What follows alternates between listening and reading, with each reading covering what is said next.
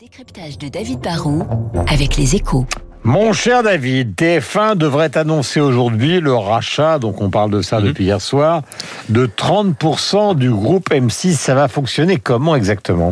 Alors ça fait des mois qu'on en parle, euh, ça fait des mois aussi qu'on sait, des semaines qu'on sait que c'est TF1 qui est, le, qui est le favori, car Bertelsmann, l'allemand qui contrôle M6 et puis RTL, défend plus en fait une fusion qu'une vente pure et simple. Alors position, c'est qu'avec l'émergence des, des, des, géants du digital comme Netflix ou Google, le, le, monde des médias a changé. Il faut des acteurs beaucoup plus gros dans, dans chaque pays pour pouvoir résister.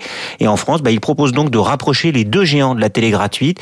Et Bertelsmann resterait actionnaire à hauteur de, de 16% de cet ensemble qui serait contrôlé à hauteur de 30% par euh, TF1, le groupe Bouygues. Alors, quel est le sens de cette opération, David? Bah, Économiquement, vous créez un colosse qui va contrôler plus de 70% du marché publicitaire télévisuel. Vous aurez donc un groupe qui sera plus riche, mieux armé pour générer des synergies, produire des séries, acheter des émissions, se développer sur Internet ou investir dans l'information, qui, qui est pas très rentable. Hein. Ça créera un groupe petit à l'échelle mondiale, c'est vrai, mais incontournable en France.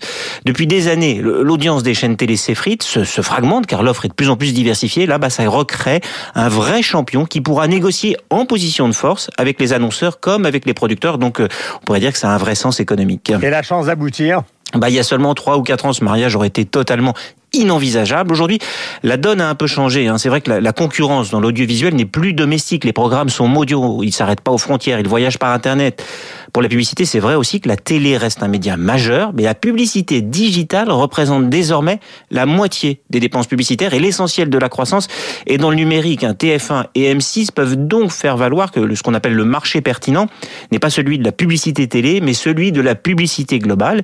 Et si on prend donc ce, ce marché dans l'ensemble, bah, ils ne sont plus si dominants que cela. Hein. Ils peuvent aussi faire valoir qu'à l'heure des fake news, eux proposent une information sérieuse.